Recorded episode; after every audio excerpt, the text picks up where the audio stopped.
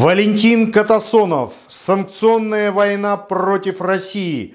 Новая книга. Приобретайте в магазине издательства «Книжный мир».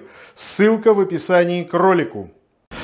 Добрый день, уважаемые читатели издательства «Книжный мир». Здравствуйте, зрители нашего канала «Книжный мир». Сегодня мы в гостях у выдающегося российского экономиста, доктора экономических наук, председателя Российского экономического общества имени Шарапова Валентина Юрьевича Катасонова. Валентин Юрьевич, добрый день. Да, приветствую всех. Валентин Юрьевич, э, живем в драматическое, но, наверное, интересное время. Э, поговорим о экономической войне против России и расскажем о хрониках санкционных битв. Скажите, пожалуйста, вот развязана полномасштабная экономическая война коллективного Запада против России. Как вы думаете, политика наших экономических властей соответствует э, хроникам военного времени? Нет, абсолютно не соответствует. Я почему-то всегда вспоминаю э, слова не очень симпатичного человека Джорджа Сороса, который, э, известно, является финансовым спекулянтом, вот, и он в 2000 году, когда начался обвал на а, фондовой бирже NASDAQ американской, и там некоторые продолжали играть на повышение, хотя уже был обвал, он э, так выразился, музыка уже не играет, а они еще пляшут. Вот. Ну вот, э, музыка уже не играет, идет война, а, к сожалению, наши экономические э, ведомства, они продолжают жить э, по Э, правилам мирного времени. Да и, честно говоря, правила мирного времени нас очень не устраивали, потому что, если говорить коротко, то это были э, правила э, Вашингтонского консенсуса, это правила экономического либерализма, и эти правила, они были специально предназначены для стран, для того, чтобы их экономически ослаблять, чтобы ими было легче управлять, и для того, чтобы в какой-то критический момент а можно было наносить экономические удары, санкционные удары по этим э, странам, не ожидая никакого ответа. Вот так я описал нынешнюю ситуацию. Скажите, пожалуйста, вот сейчас соотношение э, рубля и так называемой бивалютной корзины совершенно противоположно тому, что мы видели там в первую неделю специальной военной операции. А почему так происходит? Э, вы знаете, некоторые э, пытаются э, выдать желаемое за действительное, говорят, ну смотрите, рубль-то стал расти, это признак того, что наша экономика выздоравливает. Но вы знаете, это вот, предположим, больной, предположим, он там находится в реанимации между жизнью и смертью. Вот, у него, предположим, была повышенная температура, там плюс 40. Неожиданно вдруг температура стала падать предположим, она уже 35 градусов. И некоторые радостно потирают руки и говорят, о, смотрите, пациент-то выздоравливает. А между тем это может быть признак того, что пациент уже отходит в мир иной. Вот, э, так что это э, некий симптом, но этот симптом э, можно интерпретировать как угодно. И в данном случае я бы сказал, что вот эта бешеная волатильность валютного курса рубля свидетельствует о том, что наша экономика неуправляема Э, как бы э, правительством, э, экономическими ведомствами, она либо управляема какими-то стихиями рынка, либо, скорее всего, она управляема некоторыми хозяевами этого рынка. Вот так вот. Так что я хочу даже более сказать, что значит, были колебания начала, в начале марта курс рубля опускался до 120 рублей за американский доллар, но а потом Значит, он стал расти. Вот э, даже не в начале, а в конце мая а он упал ниже 60 рублей за американский доллар. Ну, э, я думаю, что это э, потом пойдет в обратную сторону. Маятник пойдет в обратную сторону. Конечно, не будет 120 рублей за доллар, как это было в начале марта, но думаю, что 80 или 90 очень даже может быть. Э, я сейчас не объясняю, почему именно э, такие колебания, чем они обусловлены. Ну, прежде всего, любой экономист знает, что значит, если национальная валюта укрепляется, значит, видимо, баланс между массой денежной национальной единицы и валютой, значит, меняется в пользу валюты. То есть валюты становится избыточно много. И наоборот. Но я не хотел бы сейчас тратить время для того, чтобы объяснять, почему происходят такие колебания валютной и рублевой массы. Валентин Юрьевич, э, как вы думаете, э, сохранит ли Россия свое членство во Всемирной торговой организации? Ведь нас туда затаскивало некое лобби внутреннее. Да, там потрудились многие. Э, потрудились. Греф, Чубайс, наверное. Да, безусловно. Э, прежде всего, эта э, миссия была возложена на Министерство экономического развития. А, как вы сами понимаете, руководил этим ведомством, в том числе Греф. А потом Греф передал эстафету госпоже Набиулиной.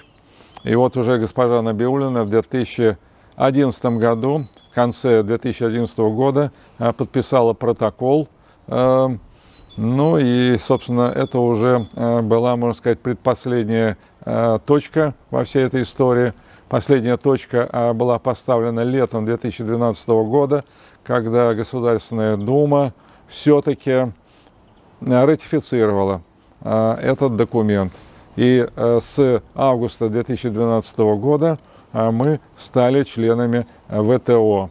То есть вот в этом году исполнится десятилетие нашего пребывания в оковах этой организации. Почему я говорю в оковах? Да потому что любой грамотный экономист знает, что э, значит, э, в условиях снижения таможенных барьеров э, невозможно восстанавливать свою экономику.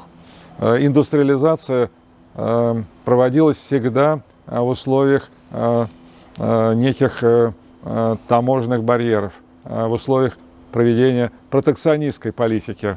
Мы все знаем, что была промышленная революция в Англии, где-то примерно полвека она длилась, с конца 18 э, века до 40-х годов 19 века. И в это время, конечно, таможенный тариф Великобритании был очень высоким. Он защищал становление Англии как мировой мастерской.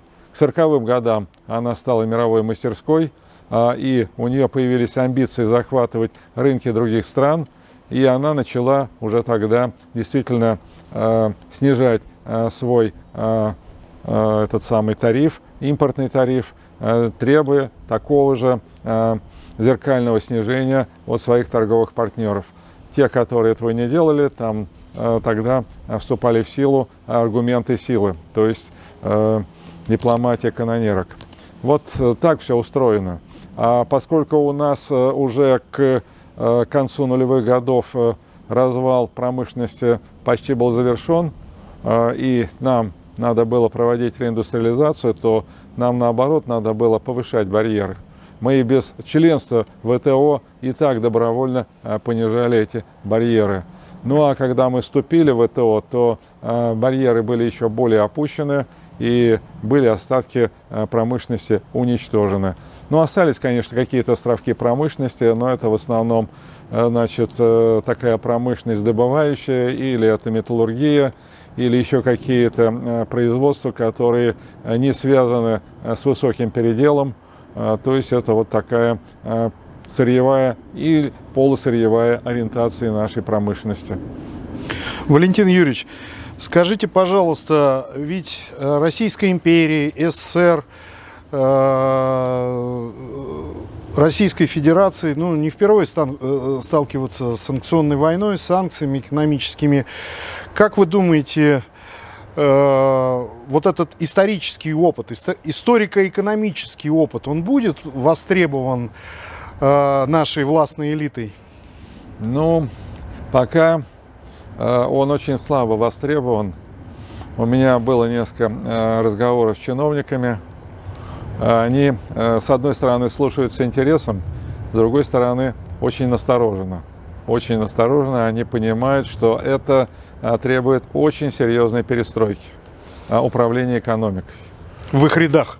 Да, в их рядах. То есть э, тут они сразу, наверное, думают о том, а я-то э, пройду необходимые конкурсы для того, чтобы остаться в этих рядах. В общем, э, субъективный человеческий фактор срабатывает э, как раз против этой перестройки. Против этой перестройки, да, что там греха таить, мы же э, хорошо знаем, что за 30 лет произошел отрицательный отбор, и там наверху находятся чиновники, которые умеют грести под себя, но очень слабо разбираются в экономике, у них очень слабое чувство патриотизма, Вернее, у них есть патриотизм, но как бы он направлен в другое место. Как в Евангелии сказано, где э, сокровище ваше, там э, будет и сердце ваше.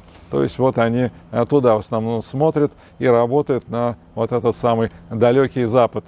Далекий Запад. Так что тут, конечно, необходима смена, я бы так мягко выразился, смена кадрового состава руководящего, по крайней мере, на 90%. Средний уровень Э, можно только немножко э, почистить э, средний уровень, они не особенно никогда и не задаются вопросами, а что там наверху и какая цель вообще экономического развития. А наверху, конечно, они, если не могут даже четко сформулировать эту цель, все равно у них рефлексия, они очень хорошо понимают, при каких условиях они сохранятся, а при каких условиях они будут лишними. Вот такая ситуация. Так что это э, мы с вами обсуждаем вопрос уже э, изменения политической настройки. Изменение политической настройки, ну а это произойдет, как выражался классик, только тогда, когда будет ситуация э, верхи не могут, низы не хотят. Э, Валентин Юрьевич, э, не так давно прошел экономический форум всемирный. Я знаю, что вы отслеживали его ход. Что о чем вещают спикеры мировой закулисы? Ну, вы знаете, я э, каждый год действительно э, э, отслеживаю и какие-то пишу статьи, комментарии по поводу очередного Давоса. Вот, ну, э, честно скажу, э, в последний раз, в прошлом году, я писал, что вполне вероятно, что это последний Давос. Но вот, видимо, они э, как бы себя пытаются преодолеть, э, пытаются себя как бы выжить что-то из себя. И вот в этом году они провели, причем э, не онлайн, а офлайн. Э, то есть встреча была, были значит, представители, по-моему, 50 государств. Вот. Ну, в общем, ярких выступлений там не было, за исключением, может быть, двух. Это были последние магикане, как их называют, вот, или Кощей Бессмертные. Это, э, значит, э, Киссинджер, Генри Киссинджер. Вот он выступил, а на следующий день ему исполнилось 99 лет. Ну и там же э, Джордж Сорос, которому 91 год. Ну и вроде бы оба говорили об одном и том же, что, значит, война на Украине – это ключевое событие 2022 года – и что эту войну надо как можно быстрее закончить, э, потому что иначе она может перерасти во что-то более э, масштабное и уже э, слабо управляемое или вообще неуправляемое. То где-то 2-3 месяца. Вот и тот, и другой называл такой срок. Но, значит, Джордж Сорос, он, не буду пересказывать детали, идея простая, что надо воевать до последнего украинца. Ну и, соответственно, украинцам а, коллективный Запад должен помогать а, экономически, в военном отношении, в общем, а, до полной победы. То есть можно закончить войну только одним способом – военным, методом военной победы.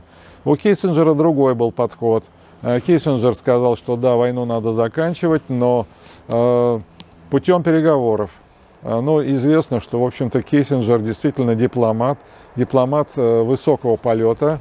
И хотя он принадлежит э, к стану противников, но надо отдать должное, что он действительно опытный э, шахматист. Опытный шахматист.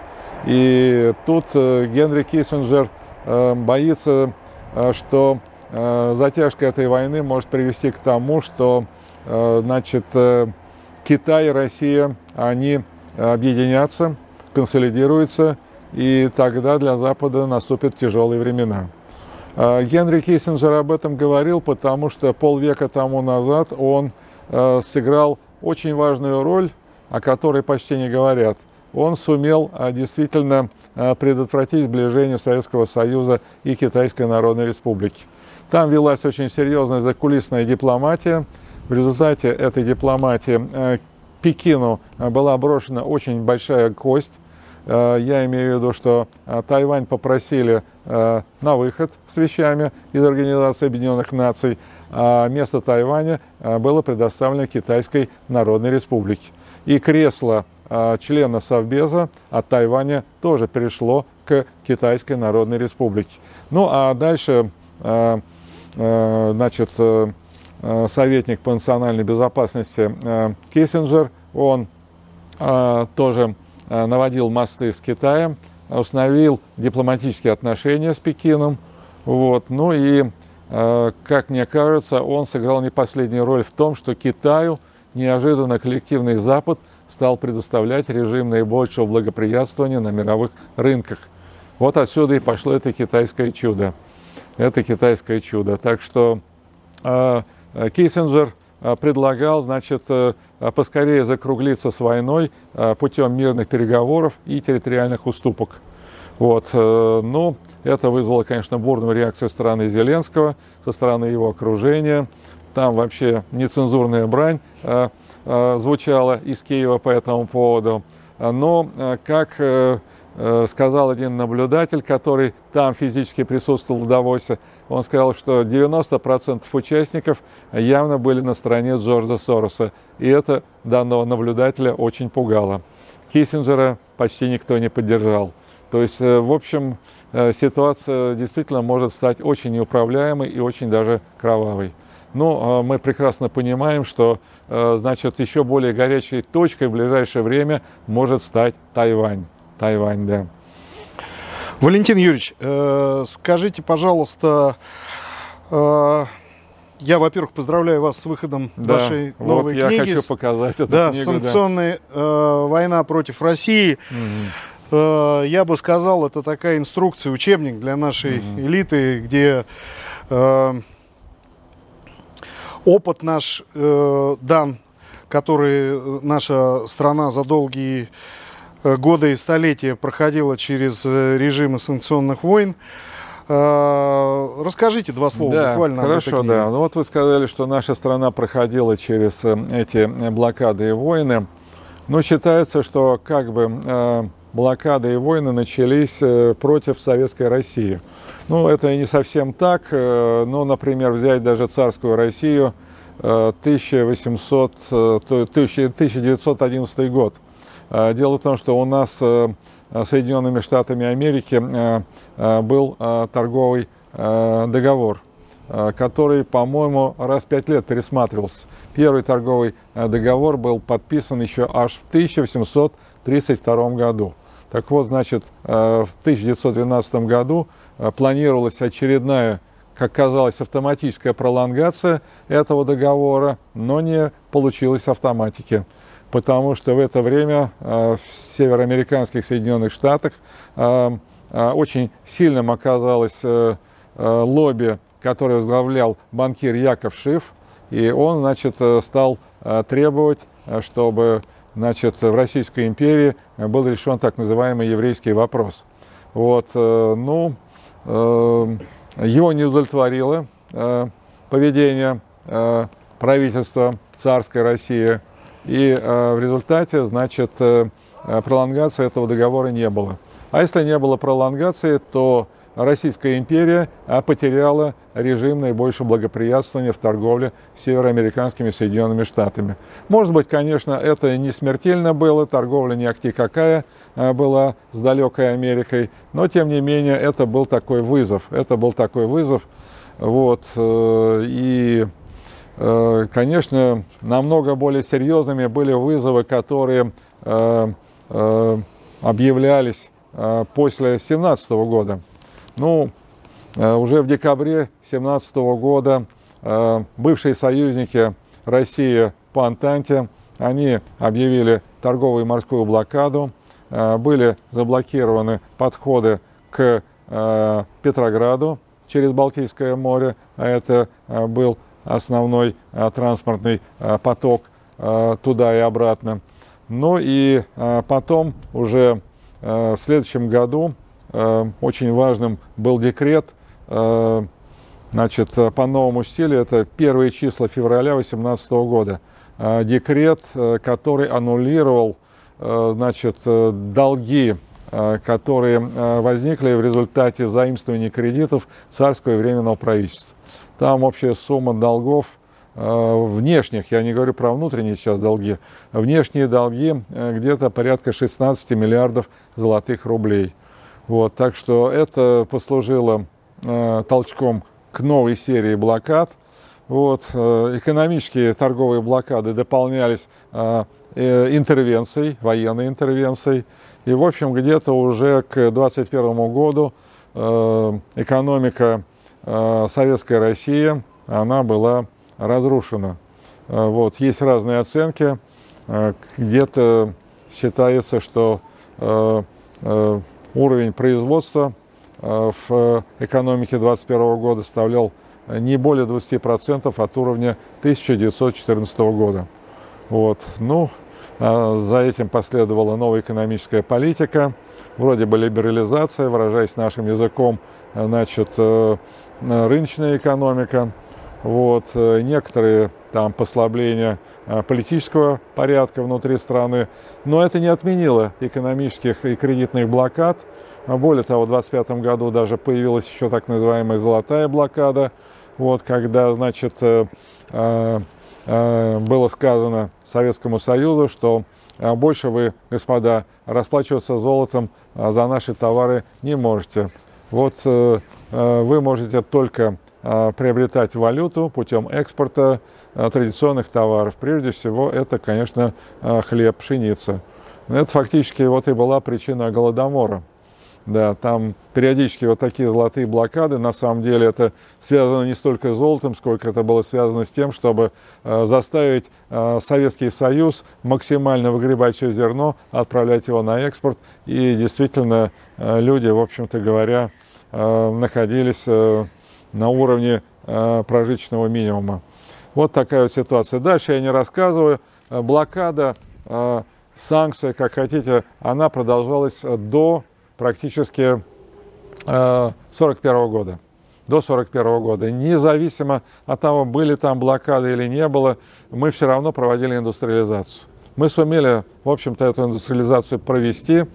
Вот, это интереснейшая тема. Я к тому, что вот некоторые говорят, а вот как мы сейчас будем восстанавливать свою экономику, реиндустриализация. Более того, я хочу сказать то, что э, кризис – это не только кризис, но это некое окно возможностей. Ушли масса компаний от нас, да, да то есть да, освободились ниши. Угу. Почему бы действительно не привести вот сейчас э, новую индустриализацию для угу. того, чтобы вот эти ниши и заполнить? Есть же такие возможности? Ну, конечно, безусловно. Э, Политика ЦБ только тут вызывает вопросы. Должен быть доступный кредит. Вот вы знаете, если бы сейчас у власти были большевики, бы они бы поступили бы быстро и очень понятно. Они сказали, ага, это американские инвестиции, это английские, это французские. Ага, вот список недружественных государств. Все, ребята, национализация. Все. А у нас тут какие-то, извините, сопли и слюни по поводу этого. Да. Пресловутый Макдональдс, пресловутый Икея. Да, да, да, да, да, да. Все, национализация. Вот, э, там пытаются договариваться, вот, значит, мы вас э, понимаем, мы входим в ваше положение, э, мы, значит, передаем в, во временное управление каким-то там физическим, юридическим лицам российским, но вот мы тут записываем на промокашке, что вы в течение шести лет имеете право вернуться и восстановить все свои права. Ну, это что такое? Э, это на фоне того, что значит, коллективный Запад э, провел и проводит заморозку всех наших активов. 300 миллиардов валютных резервов. Значит, Европа, Европейский Союз отчитался еще в начале апреля, что они э, значит, заморозили активов на сумму 30 миллиардов евро. Это то, что касается активов физических и юридических лиц, помимо валютных резервов. Вот. Я нигде не смог найти э, точной оценки, сколько всего заморожено на сегодняшний день.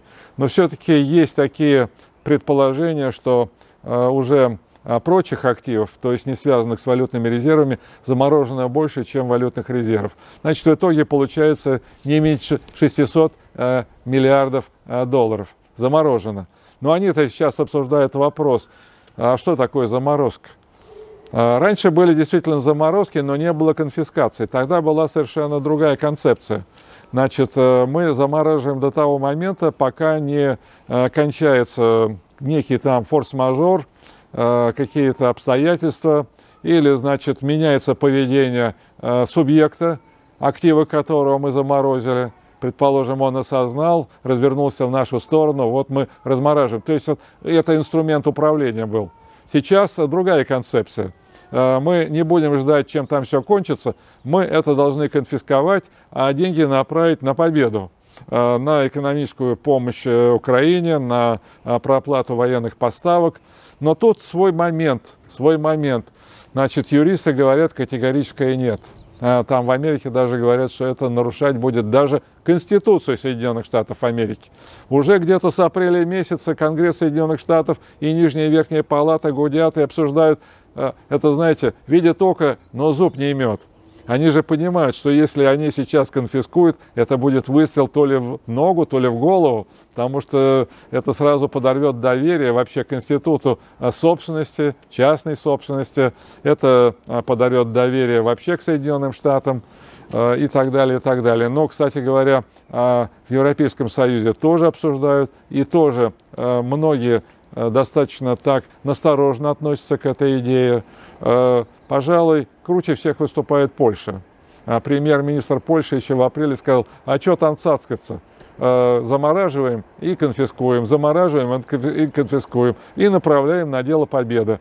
И вот буквально позавчера премьер-министр Польши сказал, что я уже внес предложение по поправкам Конституции Польши, и мы рассчитываем, что уже где-то э, в начале лета мы э, получим новую конституцию и получим право. Правда, у них э, заморожен-то с гулькин нос, понимаете? Они как провокатор. Там заморожен актив на 30 миллионов евро. А в Европейском Союзе целиком 30 миллиардов на начало апреля. Вот такая вот картинка. Но я думаю, что э, вот Польша выступает э, в роли такого... Открытие окон Авертона? Да, да, да. Ну, тут неожиданно, значит, в мае месяце было две встречи. Одна встреча была где-то две недели назад, нет, даже меньше, дней 10 назад. Это финансовая встреча G7. Там Э, конечно, резонансное было выступление э, вице-премьера и министра финансов Канады, некая дама. Эта дама, оказывается, долгое время работала в Москве. Она работала, значит, э, руководителем офиса Financial Times.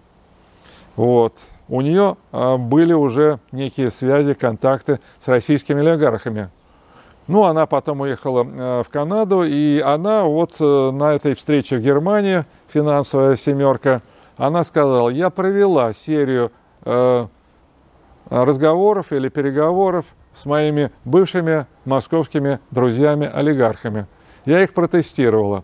А вы не хотите, ребята, пойти на такую схему, что вы из своих активов, зарубежных активов, определенный процент, она не сказала, какой процент, э, перечисляете в э, Украину или на Украину, да, на экономическую и военную помощь Украине. И вы получаете индульгенцию. Вы становитесь полноценными гражданами западной цивилизации. Вот. Э, все возбудились, всем понравилось, потому что этот вариант не предусматривает изменения законодательства. А если будет изменено законодательство, тогда вы сами понимаете, наверняка будет спровоцирован всеобщий передел собственности. То есть там люди не глупые сидят. Вот. И вот сейчас обсуждается этот вопрос. Значит, э, э, будет ли такая сделка? Будет ли распродажа индульгенций для российских олигархов? А сумма очень, цена вопроса очень большая, потому что, э, да, ну и вот только что закончился саммит, э, ЕС, двухдневный саммит ЕС, э, на второй день саммита тоже обсуждался этот же вопрос. Это очень серьезный вопрос, потому что цена вопроса 1 триллион долларов по американским оценкам. Большое спасибо, Валентин Юрьевич. Вы заряжаете в непростое время нас оптимизмом. Спасибо, всего да, доброго. Всего доброго. Спасибо за внимание.